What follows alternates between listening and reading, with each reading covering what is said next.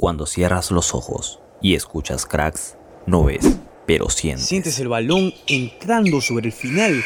¡Tri, tri, triple! Sientes que, ojo, ojo, es roja. Pero ¿cómo que roja, árbitro? Sientes que arrancan los motores. Sientes esto, la pasión por el deporte.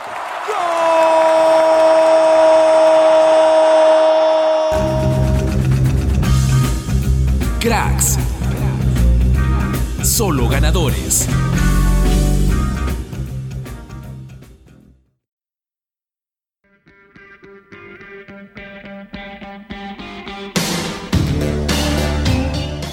Hola, hola amigos de Cracks, ¿qué tal? ¿Cómo están? Espero que se encuentren muy bien y estén con toda la energía para comenzar con esta nueva edición de Cracks, solo ganadores por Radio UPN. Enrique Díaz en el micrófono principal de su programa deportivo universitario favorito.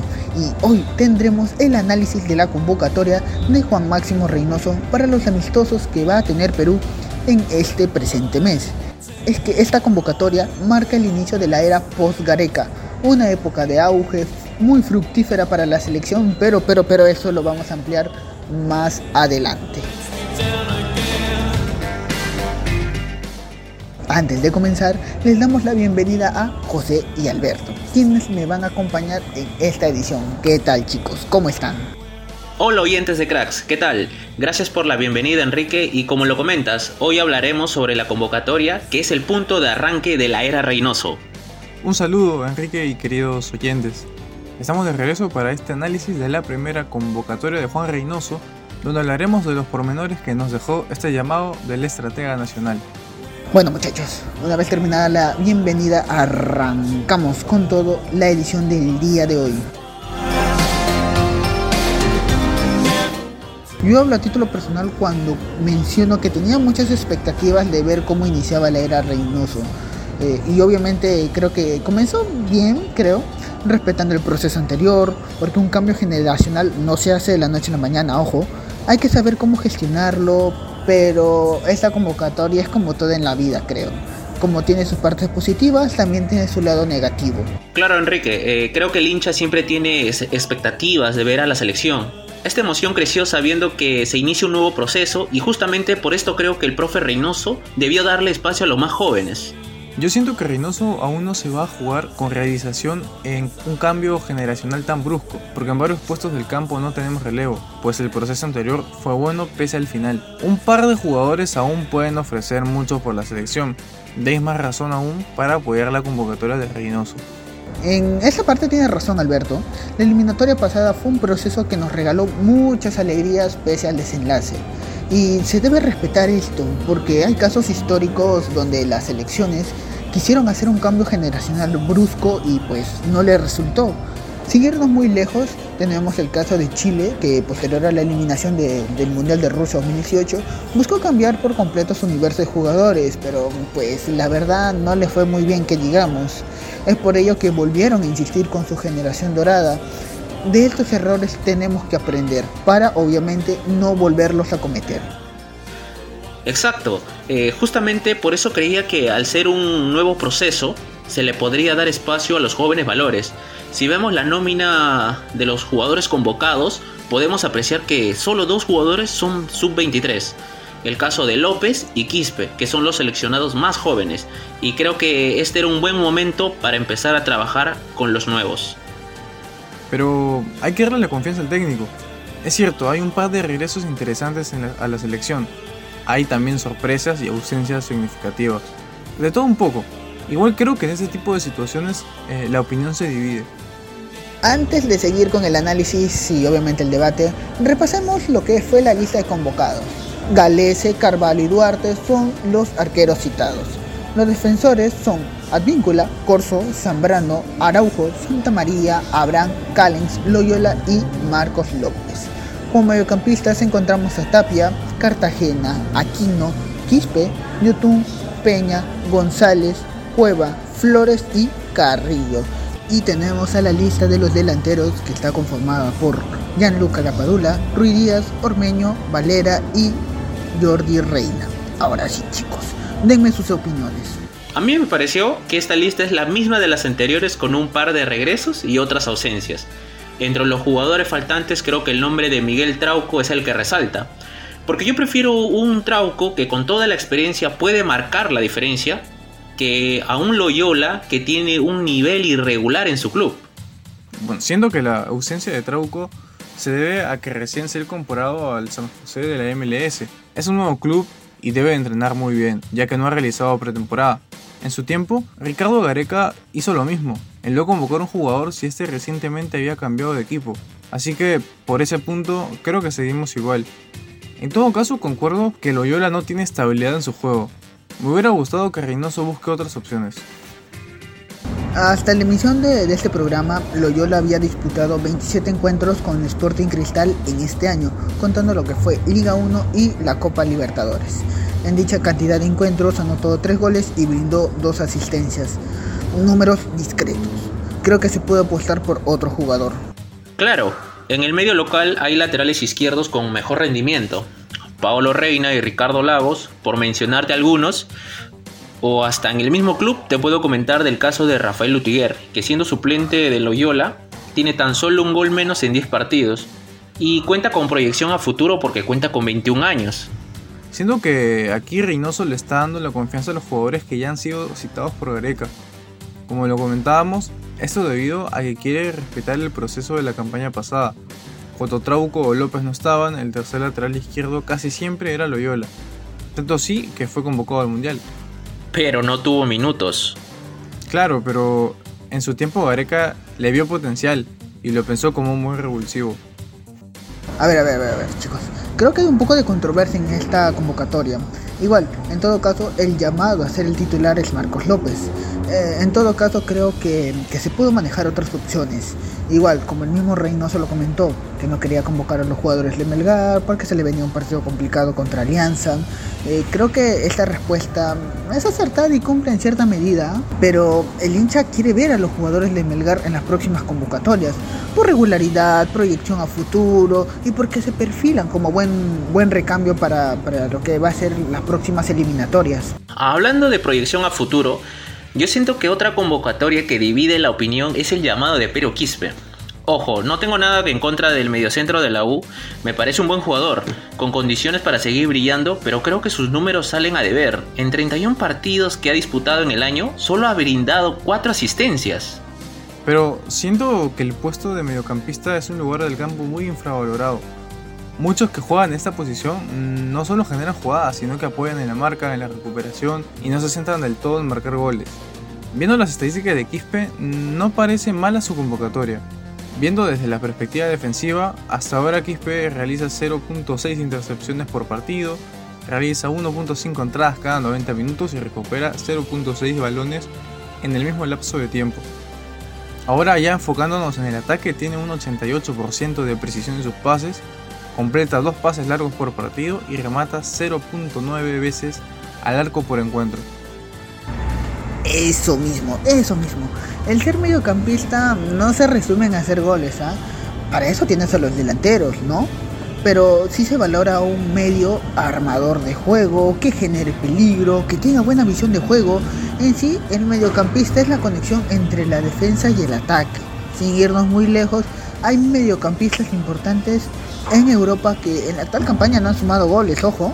Tony Cross solo tiene una asistencia, Berratti no suma ni un gol ni un pase ni un pase gol en lo que va de la temporada, al igual que Thiago Alcántara, Dani Parejo, Adrián Rabiot, Mateo Kovacic, si me olvido de alguien, eh, los, los oyentes nos pueden ayudar y hay un largo etcétera. Con esto, ojo, ojo, con esto no demerito la calidad de juego de ningún futbolista, ¿ah?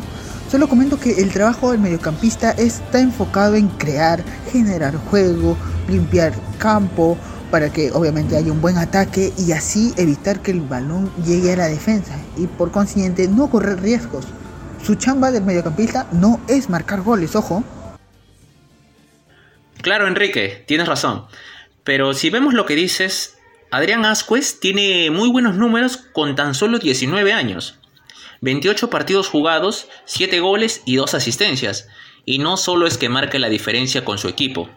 A eso agrégale que tiene la personalidad y un gran carácter para tomar el balón y marcar de penal en tres ocasiones este año.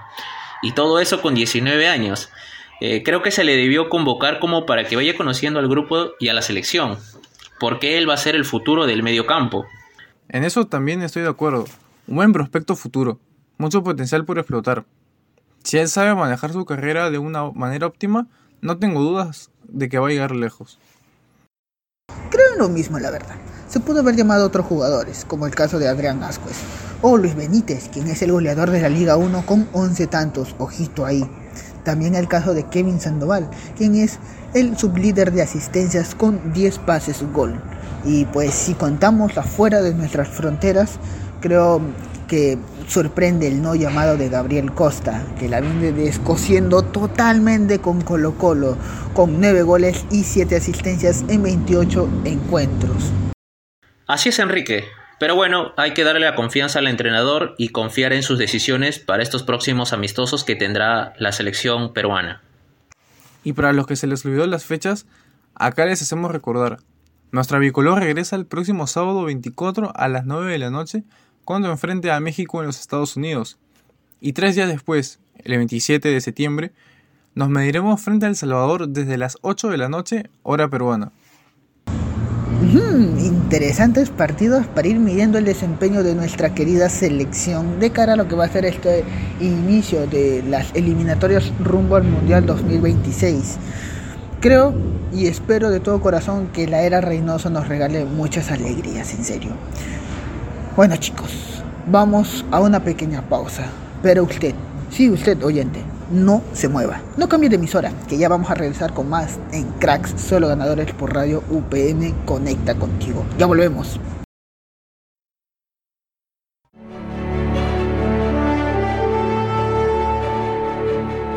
El dato Cracks.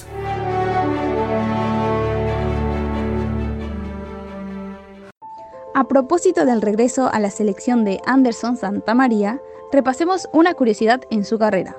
Porque contrario a lo que muchos creen, el Luis Central del Atlas de México no comenzó su carrera deportiva como defensor, así como lo escucha. Santa María debutó como atacante en el Intigas.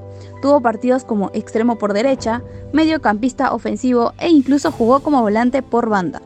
Tanto es así que en el año 2015 llegó a marcar 13 goles con el León de Huánuco y usar la camiseta 9 de la plantilla.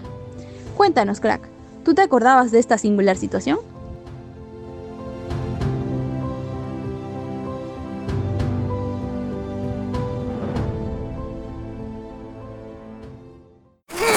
Porque el pitazo final lo pone cracks, solo ganadores.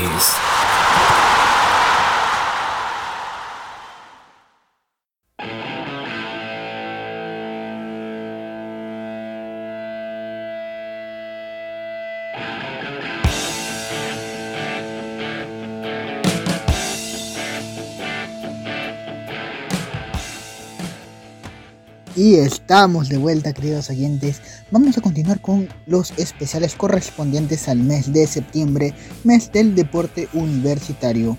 Y ahora vamos a repasar las últimas novedades que conciernen a nuestras selecciones de la Universidad Privada del Norte que vienen participando en los diferentes torneos que está realizando la Federación Deportiva Universitaria de El Perú.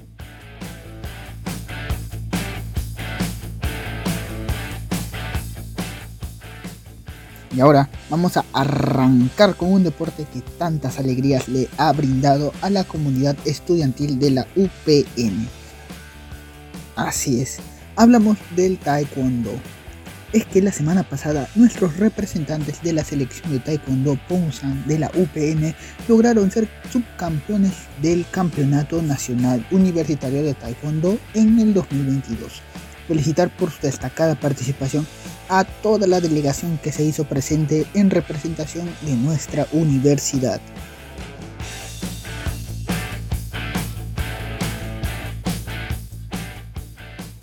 Pasando a otras informaciones, nos complace anunciar el inicio de la Liga Universitaria de Futsal. Obviamente que habrá participación de nuestra querida universidad en dicho torneo, claro. Comentemos que la selección de la UPN igualó 1 a 1 frente a su similar de la Universidad de Lima. El gol para los nuestros llegó gracias a Víctor Eduardo.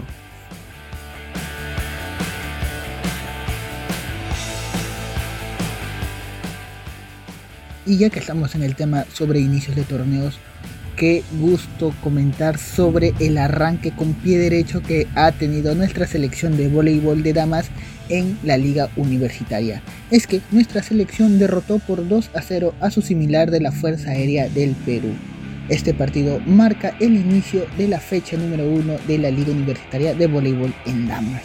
Y esto, ojo, no termina acá porque el día de mañana, viernes 16, nuestra selección de la UPN tendrá su segunda fecha al enfrentar a la Universidad de San Martín de Porres. Así que desde acá, desde nuestra pequeña tribuna de cracks, les mandamos todas las fuerzas, todas las vibras a la selección de voleibol de damas y ojalá que nos sigan regalando más éxitos.